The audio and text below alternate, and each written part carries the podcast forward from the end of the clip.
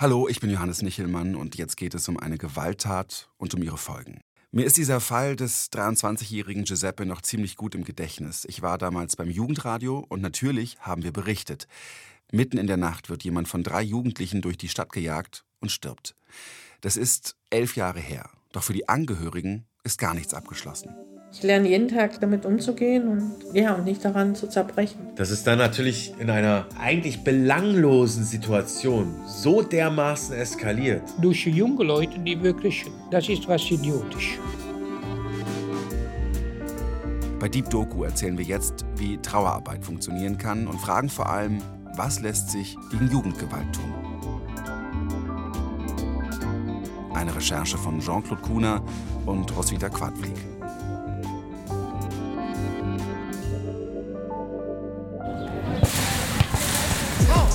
Ich mach einen Haufen Schotter, Schraube in dein Kopf, ich hab paar Schrauben locker. Sendezeit, ich scheiß drauf, was die Presse schreibt. Ich trete die Tür in deine Fresse ein. Das ist Berlin. Einmal weiß ich noch, habe ich damals gedacht, waren die noch in Gerichtsgebäude auf die große Treppe von den Gerichten. Und da habe ich gedacht, ich hoffe, dass ein Tag seine eigenen Kinder das gleiche passiert. Aber in den gleichen Momenten sofort habe ich gedacht, nee, wenn die, sein Kind ein Tag ein normales, gutes Kind ist, warum sollte das passieren? Man will das gleiche Schicksal, aber ist unfair.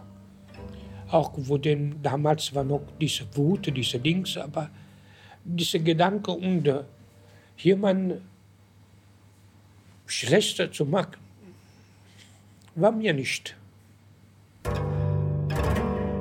Der Unfall ist passiert zwei Monate nachdem ich mein Fachabi gemacht habe. Sprich, stand ich an so einer Situation Ausbildung, Studium oder Arbeiten. Das hat mich dann schon ein bisschen rausgeworfen und hingehalten und orientierungsloser gemacht, als ich davor schon war. Innerlich, bildlich stand ich an so einem Abgrund.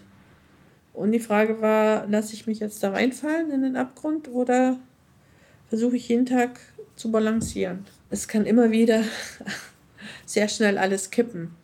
Ich verlasse mich jetzt nicht unbedingt hundertprozentig darauf, dass es morgen nicht äh, ganz anders sein kann. Und daher denke ich, es ist ein Balancieren. Ihr könnt alle meinen Sipp immer blown. Viele Jahre, ich muss rein. Digitales Bildbeweis. Meine Jungs gehen auf Aktion. Kriminalstatistik steigt. Die jüngsten Übergriffe in Berlin und München haben nun die Diskussion um den sogenannten Warnschussarrest neu belebt. Nur wenige und verlässliche Statistiken zur Jugendgewalt. Die Dunkelziffer aufgrund vieler nicht angezeigter Fälle ist hoch. Auch Corona ist nicht ohne Folgen geblieben. Das Risiko, dass vermehrt Jugendliche aus schwierigen familiären Verhältnissen mit finanziellen Problemen oder fehlender Tagesstruktur Gewaltdelikte begehen, hat seit der Pandemie zugenommen. Das gesellschaftliche Klima ist rauer geworden, auch durch das Vorbild gewisser Akteure in der Politik, die Stärke zeigen, indem sie sich egoistisch und aggressiv durchsetzen. Man sieht ja immer wieder, dass man halt überfallen wird von irgendwelchen äh, Typen. Ne? Einbruch für die Ware, Freispruch oder Strafe. Scheiß man auf die Gage, meine Einkunft ist die Straße. Sinnloses Handeln kann für die Opfer und ihre Angehörigen langanhaltende Folgen haben. Während die Täter irgendwann ihre Strafen abgebüßt haben, heißt es für viele Opfer lebenslang wie für die fünfköpfige Familie Marcone in Berlin. Das ist Berlin!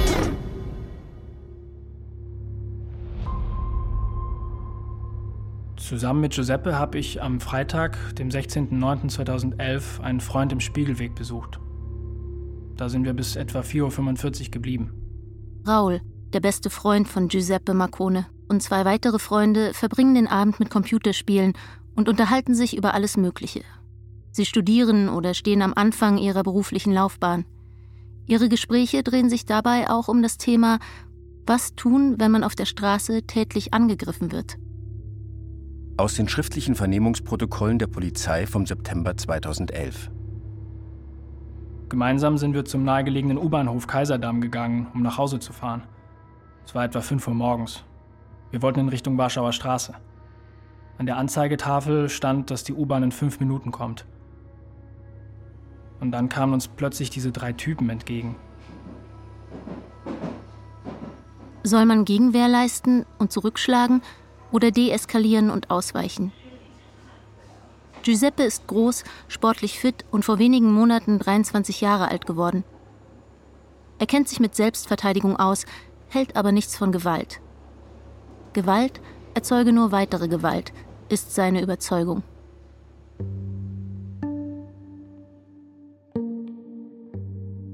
Früher, als Giuseppe anfing auszugehen, der hat ja Kraftmager gemacht, hat sich in Verteidigung ausbilden lassen.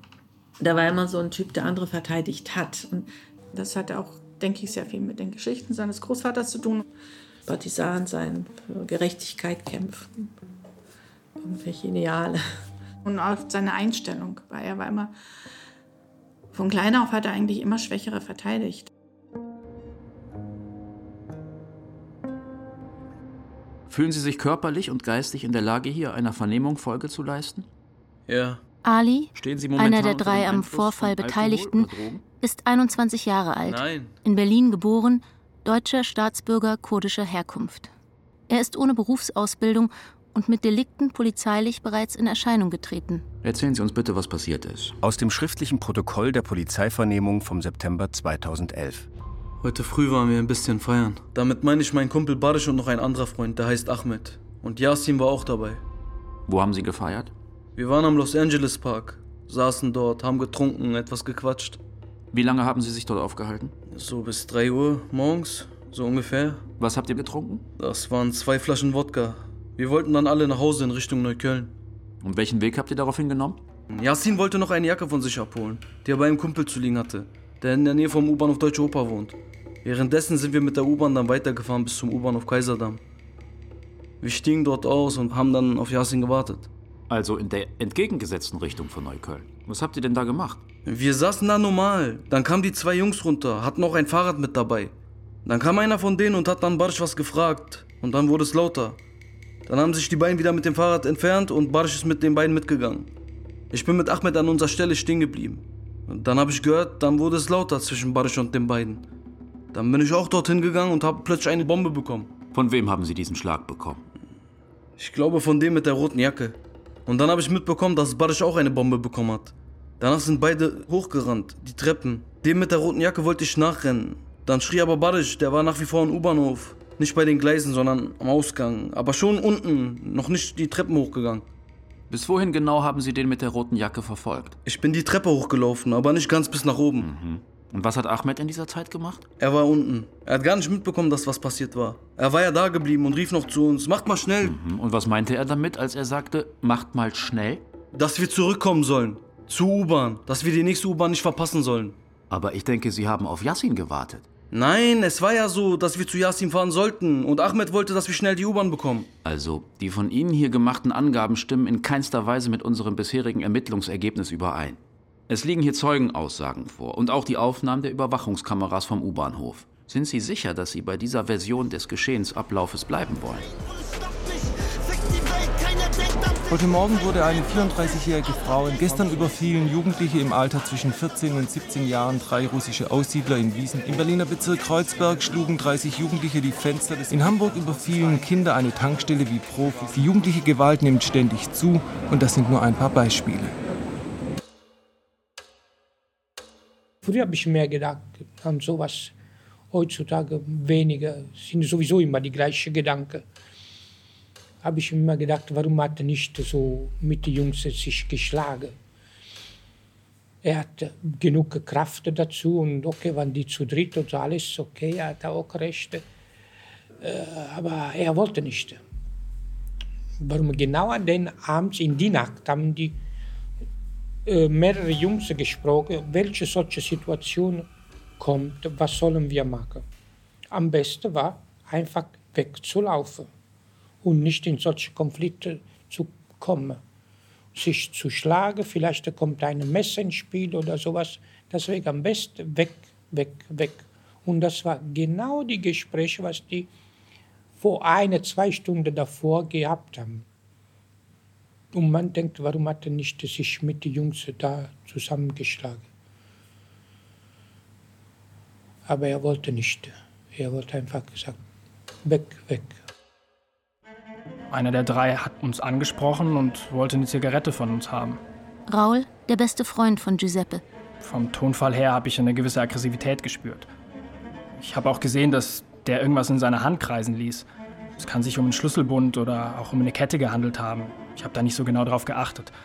Aber ich habe versucht, möglichst höflich die Forderung nach der Zigarette zu verneinen, um nicht selbst aggressiv zu wirken. Aber der Typ wurde noch aggressiver. Er hat zu uns gesagt, dass wir uns verpissen sollen, sonst würde noch was mit uns passieren.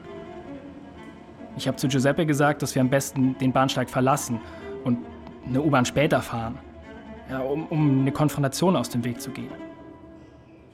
Ich ging dann mit Giuseppe wieder Richtung Treppe. Er hat sein Fahrrad dabei neben sich hergeschoben. Auf dem Weg zur Treppe sind uns die anderen aber gefolgt und die Situation hat sich zugespitzt. Wir hatten auch immer eher angenommen, dass wenn mal so Konflikte auf der Straße sein werden, dass eher mit ähm, Springerstiefel und glatzköpfigen Leuten ist, weil Giuseppe war nicht gerade, äh, er fühlte Deutsch, er sprach Deutsch, er dachte Deutsch, nur er sah nicht Deutsch aus, also was man jetzt unter Deutsch versteht. Also, er, also der hätte ein Cousin von den Jungs sein können vom Aussehen her.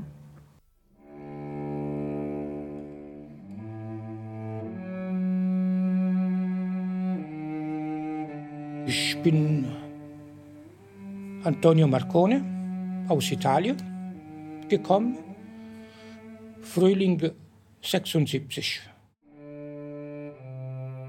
Ja, mein Name ist Bayer Marcone, geborene Sauseludes. Ich bin die Mutter von Giuseppe. Muttersprache ist Bulgarisch. Mein Name ist Velin Marcone. Ich bin gebürtiger Berliner. Ich bin mittlerweile 38 Jahre alt. Und äh, ja, bin jetzt als Dialogregisseur für Anime-Produktionen tätig. Und seitdem bin ich in Deutschland oder in Berlin. Und so habe ich angefangen in Grunewald ein Restaurant mit und bin ich sehr zufrieden. Habe ich nicht dagegen. Mein Vater ist mit seiner Familie weg, weil der große Bruder ist erst Partisan. Der hat ja damals gegen die Militärjunta in Griechenland gekämpft. Mein Vater lag auch äh, mit 17 im Gefängnis, war auch verletzt. Und daraufhin haben dann die Eltern die Kinder, die noch da waren, genommen und äh, sind dann nach Bulgarien geflüchtet. Als Ausländer habe ich mir nie gefühlt. Ich finde, weiß ich nicht, auch meine Kinder äh, haben sie sich nie als, als Ausländer oder sowas wie es. Weil wir eben von unseren Eltern so stark integriert worden sind. Ja, ich sehe jetzt natürlich nicht wie ein Deutscher aus. Ne? Man, ich habe halt den Mund aufgemacht und ich habe halt, mag jetzt vielleicht hart klingen, aber ich habe wie ein Deutscher geklungen. Ich glaube, da waren sich meine Eltern sehr stark bewusst darüber so. Also wenn man nicht hört, dass unsere Kinder Ausländer sind, weil sie nicht wie Ausländer reden, dann wird man sie auch nicht so behandeln. Und ich glaube, das kann ich untermalen. Wir haben ähm, nie diese, wie kann man sagen, Nationalität äh, durch Italiener, meine Frau Mischung zwischen Bulgarien und Griechenland, haben wir nie diesen, diesen, diesen Nationalismus gespielt. Nie, niemals. Dann schildern Sie doch mal, worüber Sie sich unterhalten haben. Mit den beiden Jungs. Ich glaube, ich weiß nicht mehr wer, aber einer von uns hat nach einer Zigarette gefragt oder so. Aber wer das war, ich war es nicht. Wer raucht von euch? Barisch raucht, Ahmed auch und ich auch. War es nun Barisch oder Ahmed, der gefragt hat? Ich weiß es nicht. Es fing an mit Alles klar bei euch, Jungs? Und dann so Zigarette. Wer hat gesagt, alles klar bei euch, Jungs? Keine Ahnung. Waren Sie es? Ich weiß es nicht. Wenn ich was dazu sagen würde, wäre Lüge. Hatten Sie gestern Nacht den Zigaretten dabei? Ja. Also Sie hätten eigentlich gar keinen Grund, nach Zigaretten zu fragen.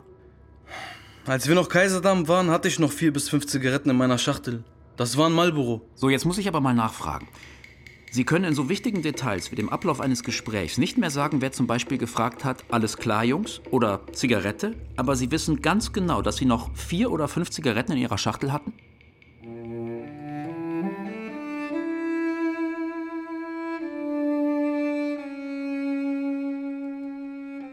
Giuseppe hatte sehr viele Freunde aus der jüdischen Gemeinde. Und er hat dann seinen Freund am Schabbatabend immer von der Synagoge abgeholt, Versandstraße. Und irgendwann stand er davor und dann wurde der angesprochen, willst du mal trainieren? Ich nehme an, die haben gedacht, dass es einer aus der Gemeinde ist. Und dann hat er angefangen zu trainieren und er stand auch oft vor Synagogen, diesen Personenkontrollen. Und dieses Verteidigen war für ihn so sein, ja, sein Lebensziel. Andere verteidigen. Darum wollte der auch zur Bundeswehr.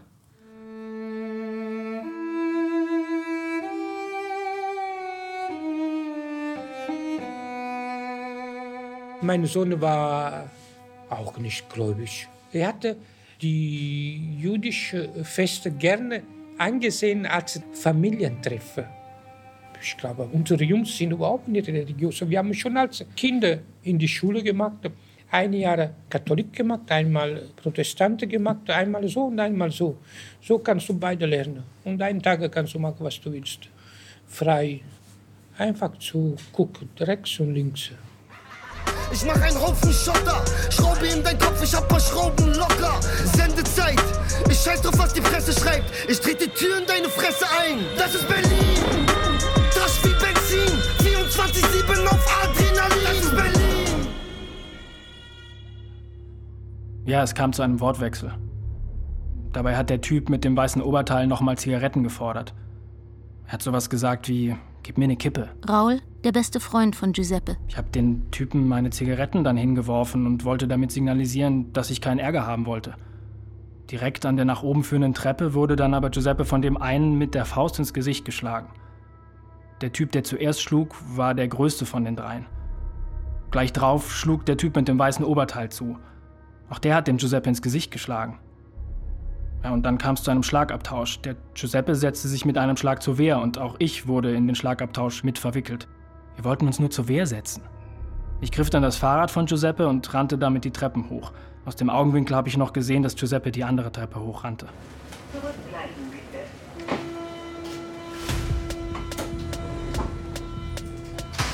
U-Bahnhof Friedrichstraße, drei Tage nach dem brutalen Überfall auf einen 29-jährigen Mann. Straßengewalt kommt für die Opfer oft unvermittelt und unangekündigt. Dann schlägt einer der beiden Täter dem jungen Mann plötzlich mit voller Wucht eine Flasche ins Gesicht. Eine Videoaufnahme von einem Berliner U-Bahnhof zeigt, wie ein alkoholisierter Jugendlicher einer Passantin brutal in den Rücken tritt und die Treppe hinunterstürzt.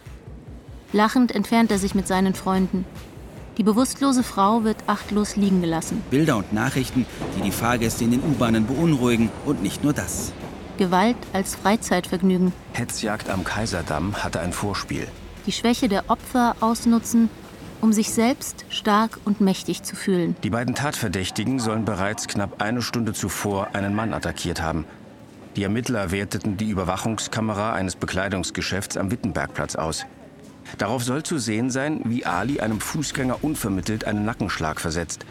Der Passant flüchtete und hat den Vorfall nie der Polizei gemeldet.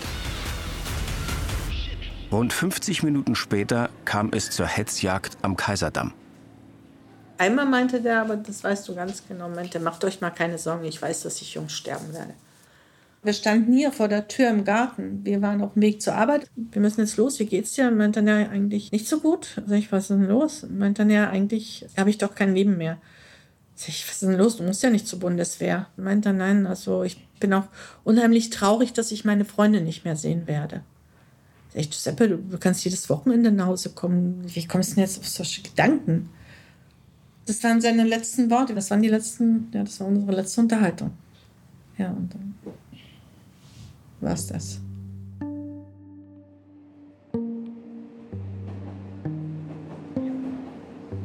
Ich bin auf das Fahrrad gesprungen und wollte damit nach links Richtung Messedamm fahren. Ich habe aber gemerkt, dass die Kette irgendwie abgesprungen war und die Pedale nicht richtig griffen. Daraufhin habe ich das Fahrrad geschoben und bin damit weitergerannt. Dann habe ich einen Knall gehört und habe nach Giuseppe gerufen. Ich habe dann von weitem gesehen, dass da mehrere Personen, vielleicht sieben, an der Fahrbahn standen und Giuseppe lag auf der Straße. Er muss bei seiner Flucht über die Straße gerannt sein und dann den Wagen übersehen haben, der ihn angefahren hat und gegen den Laternenmast geschleudert hat. Für mich das Verrückteste ist ja, dass wir eigentlich für den Samstag um 8 Uhr mit Giuseppe verabredet waren. Und dann, ich habe es nicht ernst genommen, weil ich dachte, er ist doch niemals so früh da. Der, der trifft sich noch mit Freunden. Wann will er denn aufstehen, um um 8 Uhr schon im Haus zu sein? Um Punkt 8 Uhr klingelte das an der Tür. Und äh, bumm, man springt vom Bett. Und dann kommt sofort solche Gedanken, was ist denn los? Was ist denn passiert? Und dann, als es klingelte, dachte ich, Mann, Giuseppe ist einmal in seinem Leben pünktlich. Da stand aber Raul mit seinem Vater vor, vor der Tür, um uns zu überbringen, dass Giuseppe nicht mehr ist. Die polizeilichen Ermittlungen richten sich gegen die beiden arbeits-, berufs- und einkommenslosen deutschen Staatsangehörigen Ali und Barisch wegen des Verdachts der gemeinschaftlichen Körperverletzung mit Todesfolge. Barisch, 21 Jahre alt, hat nur einen Hauptschulabschluss und keine Berufsausbildung. Dem, der später gestorben ist, sind Menschen hinterhergerannt. Wer war das? Ich bin ihm nicht hinterhergerannt. Und meine Freunde auch nicht. Ali wollte hinterherrennen, ist er aber nicht. Ich bin mir sicher, dass ich nicht hinterhergerannt bin. Ali war auf der Treppe vor mir, das weiß ich noch. Und Sie sind sich sicher, dass nicht Sie vorne waren? Ali war ein paar Stufen oben, aber er kam zurück, weil ich geschrien habe, dass mein Auge blutet.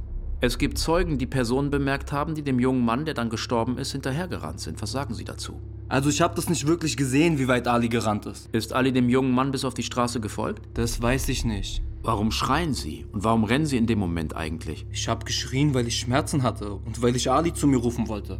Gerannt bin ich aus Panik. Seit wann rennt man in Panik weg, wenn man einen Schlag auf das Auge bekommt? Hätte doch sein können, dass der Typ mit seinem Freund wiederkommt. Sie rennen in die gleiche Richtung wie die Typen. Ich bin ja nicht in die gleiche Richtung wie die Typen. Jetzt sagen Sie, Sie sind nicht in die gleiche Richtung wie die Typen gerannt. Konnten Sie denn unten an der Treppe sehen, wohin die beiden gerannt sind? Nein. Ist Ali den beiden hinterhergerannt? Ich weiß es nicht. Ich hab's nicht gesehen. Haben Sie eine Idee, wo sich die Angaben von Ali von Ihren Angaben noch unterscheiden könnten? Nein. Er sagt, Sie hätten den ersten Streit mit den beiden Jungs gehabt. Was sagen Sie dazu? Das kann gar nicht sein. Warum sagt Ali etwas ganz anderes? Weiß ich doch nicht. Vielleicht erinnert er sich falsch. Das heißt, ich erinnere mich perfekt. Die Jungs waren mit Ali im Streit und ich war in der Mitte zwischen Ali und Ahmed.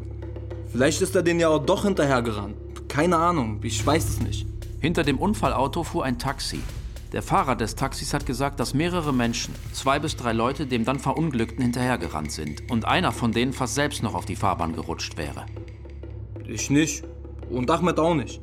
Ich bin mir 100% sicher. Das kann nicht stimmen, was der Fahrer sagt. Eine Zeugin, die sie drei gesehen hat und dazu sagt, alle wirkten irgendwie fassungslos auf mich. Und einer von ihnen soll dann gesagt haben, dass sie jetzt ein Taxi brauchen? Wie verstehen Sie das? Ich war geschockt. Ich kann mich an die Situation so nicht erinnern. Ich weiß nicht mal, wie wir dann zum Taxi gekommen sind. Ich kann mich auch nicht erinnern, dass ich einen von denen geklatscht habe oder so. Habe ich nicht. Ich mache Sie darauf aufmerksam, dass Ihre Darstellung der Ereignisse in mehreren Punkten widerlegt ist. Ich fordere Sie hiermit auf, Ihr Aussageverhalten zu überdenken. Warum sind Sie zur Polizei gegangen? Ich bin zur Polizei gegangen, damit ich ruhiger werde.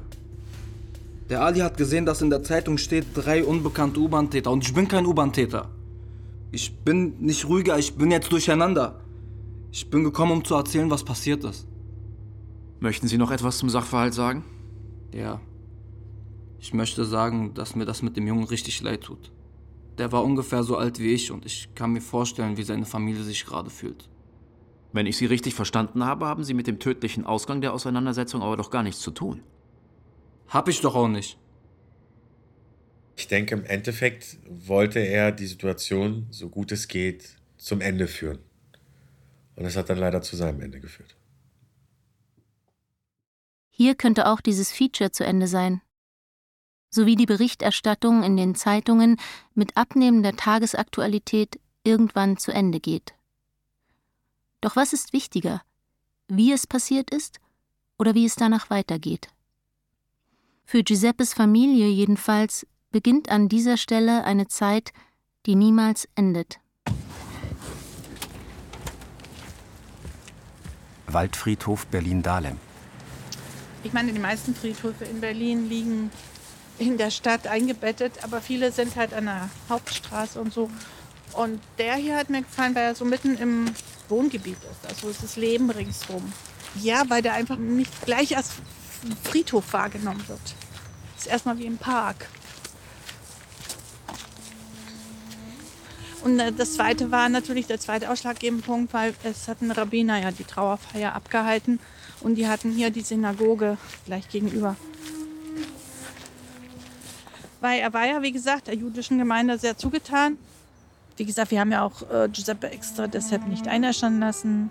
Er ist im weißen Gewand in einem ganz schlichten Holzsarg. Weil ich wollte dann Raul nochmal Raum und geben, sich äh, von ihm zu verabschieden, weil er hatte das Gefühl, er muss noch was für ihn tun und dadurch hatte er scheinbar die Gelegenheit. Auf dem Grabstein liegen unzählige Steine von Besuchern, ganz so, wie es eher auf jüdischen Friedhöfen der Brauch ist. Und wie gesagt, das ist viele Grün hier. Es ist einfach eine wunderschöne Parkanlage mit Gedenkstein an die Menschen, die mal gelebt haben. Das Grün ist doch da. Vor allem, wenn das Bäumchen dann blüht. Auf dem Grab eine kleine Glaslaterne. Gucken, ob Schäden da sind, machen die Kerze an. Dann gehen wir eigentlich auch meistens wieder. Man hat sich das angewohnt und wie gesagt, das Licht steht für mich fürs Leben und er ist ja physisch nicht mehr da, aber das heißt nicht, dass er aus dem Leben ist, weil er eigentlich bei uns noch ist, also in Gedanken, im Herzen, in, in den Gesprächen.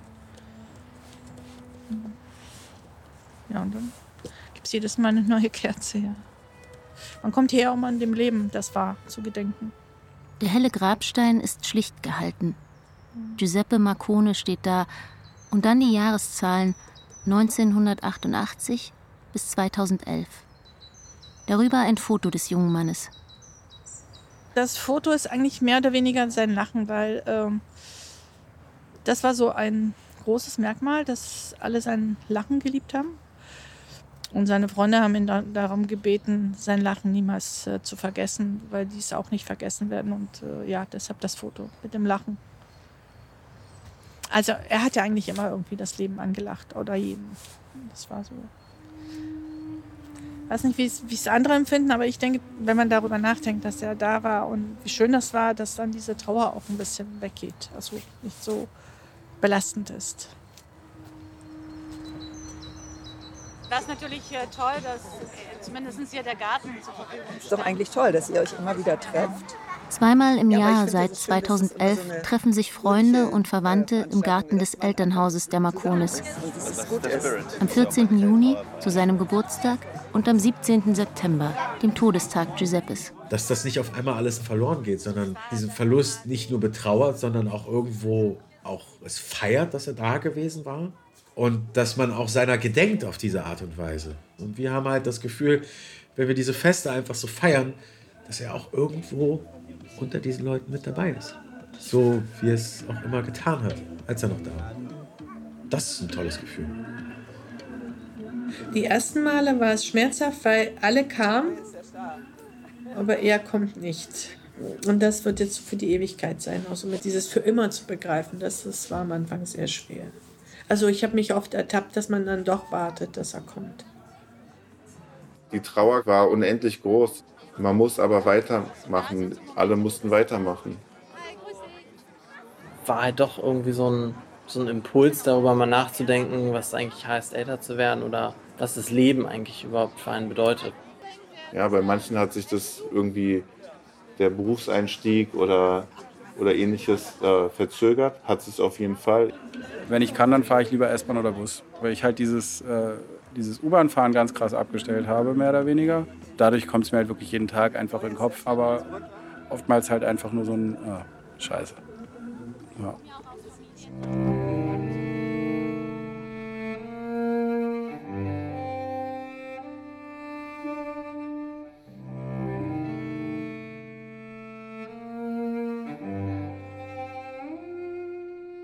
Ich will nicht sagen, dass wir überglücklich sind und dass wir diesen Vorfall vergessen haben. Das glaube ich auf keinen Fall. Ich glaube, auch Eltern sind die, die es am wenigsten vergessen werden.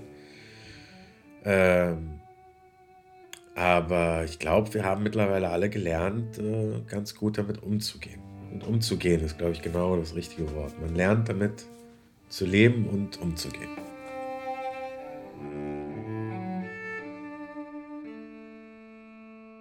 Die Zeit danach ist man ja noch immer so ein bisschen ziemlich benebelt. Ähm, also zehn Jahre danach, jetzt elf fast dieses Jahr, äh, hat man eine klarere Sicht, aber emotional ist man da immer noch ganz mit drin. Also es ist auch vieles, denke ich, auch ähm, eine Kopfsache. Lässt man sich jetzt von den Emotionen ähm, leiten oder bearbeitet man das mit dem Kopf? Sonst stürzt man ab. Also wenn man sich den Schmerz, ähm, ich denke, das ist so das Problem, was man bei solchen Geschichten hat, dass man den Schmerz loswerden will. Eine Kopfsache war für mich klar, dass ich diesen Schmerz nie loswerde. Also es ist jetzt ein Teil unseres Lebens, so wie unser Sohn das halt war.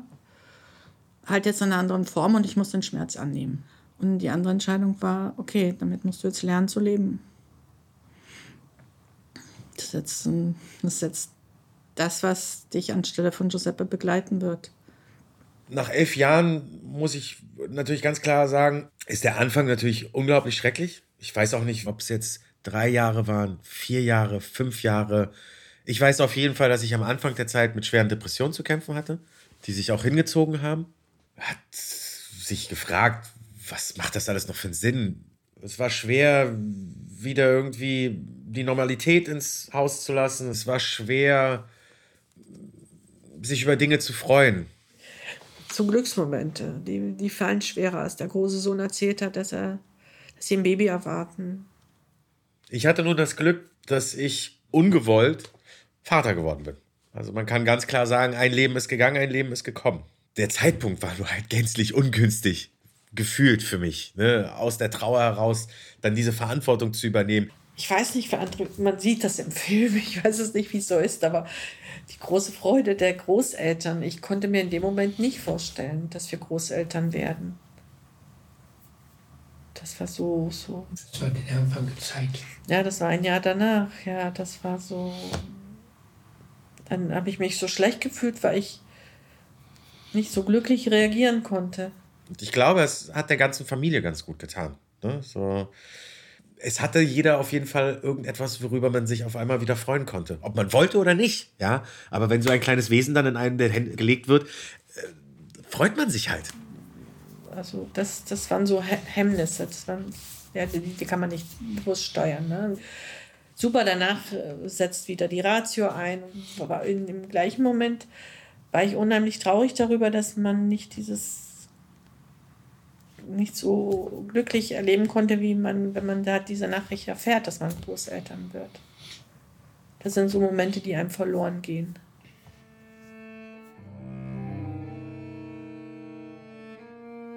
Ich glaube, es ist auch immer gut abhängig, wie ein Mensch gestrickt ist. Xavier, der jüngere Bruder, war 17, als es passierte.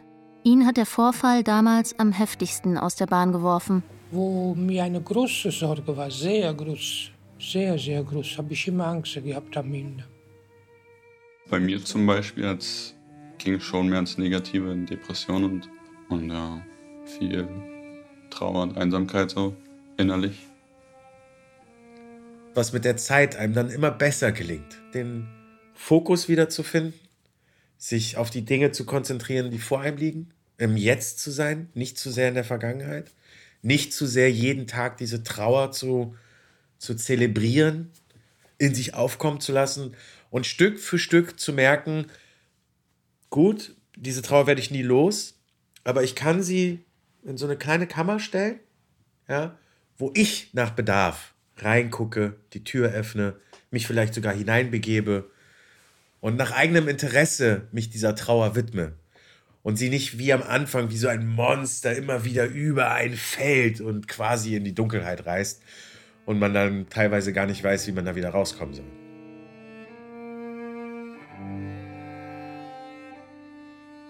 Es ist erträglicher geworden. Also ich denke, es ist da, so wie chronische, weiß ich nicht, chronische Schmerz, aber ich weiß nicht, ob durch Krankheit das Kind zu verlieren ist, glaube ich, egal wie. Mein Vater ist ja ein Jahr vorher gestorben. Äh, aber damit ist man irgendwie ein ganzes Leben lang darauf eingestellt, dass die Eltern irgendwann gehen. Und das war dann so ein ja, natürlicher Abschluss.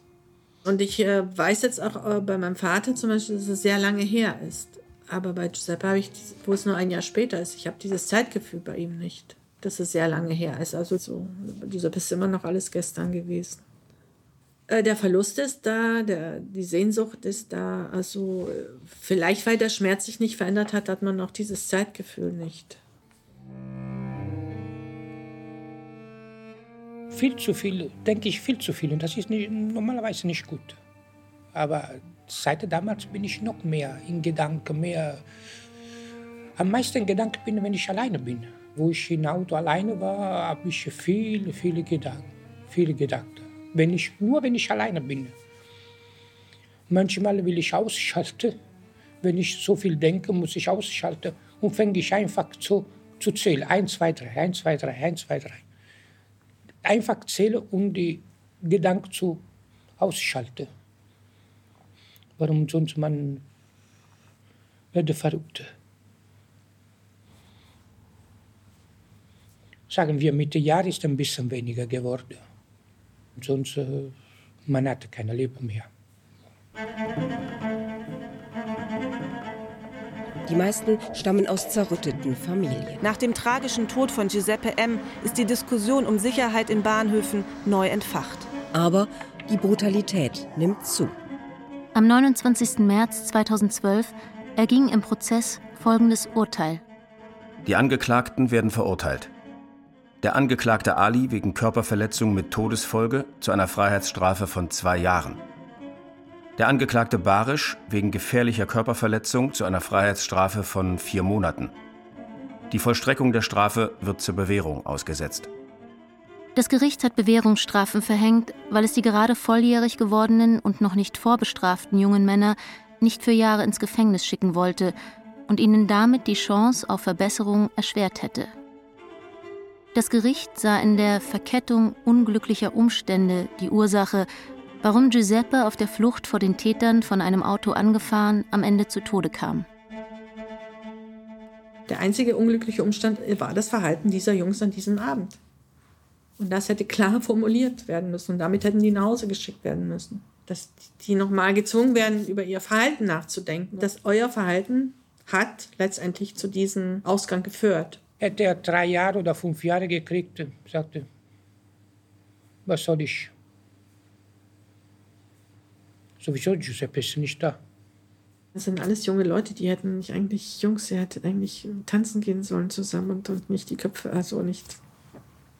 Also ich habe da gesessen und mich gefragt, äh, was machen wir eigentlich hier?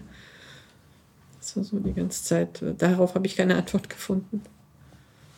Oh, ich glaube, am Anfang habe ich mh, meiner Mutter zuliebe versucht, so neutral wie möglich zu sein.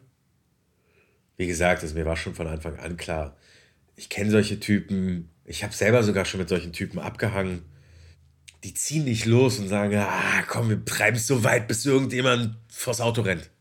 Ja, sondern die wollen einfach irgendjemand Schwachen finden, der am besten so viel Angst hat wie möglich, sich am besten nicht wehrt, den man ein bisschen tritt, den man ein bisschen erniedrigt und dann links liegen lässt. Um mit einem glorreichen Gefühl von dann zu ziehen. Mehr ist es nicht. Es ist eigentlich nur eine Selbstbefriedigung des Egos. Mehr wollen diese Jungs gar nicht. Sie sind selber Opfer ihrer selbst. Das ist mir relativ schnell klar gewesen und äh, deswegen hat sich mein Zorn so ein bisschen in Grenzen gehalten, beziehungsweise habe ich es genauso wie meine Mutter gesehen. Ich habe überhaupt keine Kraft und gar keine Lust gehabt, den viel Raum in meinem emotionalen Leben zu geben.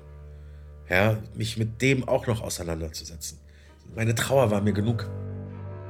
Viele haben mich gefragt, wieso ich nicht hasse oder ob ich die Jungs hasse. Ich habe gesagt, ich kenne die Jungs nicht. Ich kann sie nicht hassen, weil ich sie nicht persönlich kenne. Was ich hasse, ist ihre Tat oder die Tatsache, dass die Menschen einfach nicht darüber nachdenken, was sie tun. Die Konsequenzen können unermesslich sein. Daran verzweifle ich nach wie vor auch jetzt. Man hatte gehofft, dass man so etwas wie eine ja, gerechte Strafe vielleicht erleben darf. Was ist denn die gerechte Strafe? Es war mir auch am Ende gar nicht so wichtig, wie sie bestraft werden, sondern was mir, glaube ich, ganz wichtig war, und da habe ich dann nach Jahren, als ich dann wieder so ein paar Informationen über diese Täter bekommen habe, war mir eigentlich wichtig, dass sie aus dieser Sache lernen. Nein, gar nicht. Der Haupttäter in seiner Bewährungszeit wieder sowas wie ja, mit Tätigkeiten, mit Angriffen, mit Raub. Man hat das ja hier mit Wiederholungstätern zu tun, die irgendwie anscheinend aus den Dingen, die passieren, nicht lernen wollen. Aber man glaubt ja dann schon, wenn dann durch so ein bescheuertes Verhalten jemand anderes zu Tode kommt, dass das einen schon ein bisschen wachrüttelt. Aber dem war nicht so. Die haben einfach weitergemacht. Bei denen hat sich eigentlich gar nichts geändert. Und das war das, was mich, glaube ich, dann am meisten wütend gemacht hat im Nachhinein. Ein Junge hatte mich angeschrieben, Italiener, der ist auch Giuseppe. Und er meinte, viele Freunde von ihm haben gedacht, ihm wäre was passiert. Und er meinte, weil er eigentlich auf die andere Seite gehört, mehr zur Tätergruppe, weil er aggressiv war. Es war auch so ein Wendepunkt in seinem Leben, wo er nochmal darüber nachgedacht hat, was so auf die leichte Schulter genommene Gewalt alles bewirken kann. Und er hatte den Mut, uns anzuschreiben. Ich fand das damals sehr, sehr mutig und sehr ehrlich. Und das war auch ein Zeichen, dass er sich mit dem Thema dann letztendlich doch auseinandersetzt. Es war nicht alles umsonst. Eine Recherche von Jean-Claude Kuhner und Roswitha Quadflieg. Die Regie hat auch Jean-Claude Kuhner geführt, Redaktion Gabriele Hammer. Wir würden uns freuen, wenn ihr diese Folge von Deep Doku weiterempfehlen könntet auf Instagram oder Facebook oder wo auch immer ihr wollt. Danke.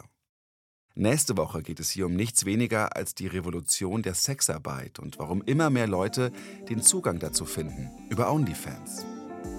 Ne, die gucken sich das an, die schreiben dir dann und dann antwortest du denen und dann sind die irgendwie schon irgendwie vielleicht so ein bisschen in dich verliebt, vielleicht auch nur in deine Optik oder wie auch immer.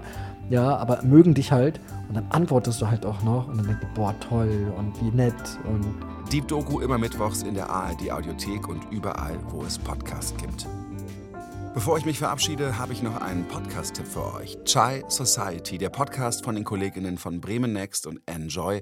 Der startet am 16. September in die vierte Staffel. Alle zwei Wochen sprechen die Hosts Meltem und Yusuf über all das, was sie und ihre Menschen in der Community beschäftigt, berührt und interessiert. Da geht es um Liebe, um Identität, um Familie oder um Rassismus. In der ersten Folge der neuen Staffel erzählen die beiden, warum Autos für viele Leute aus ihrer Community nicht einfach nur Statussymbole sind, so wie viele denken, sondern oft eher einen Safe Space oder einen Rückzugsort darstellen. Und wieso das erste Auto gerade für diejenigen aus den Vororten großer Städte das Ticket in die Freiheit bedeutet. Also hört rein in der ARD Audiothek und überall da, wo es Podcasts gibt.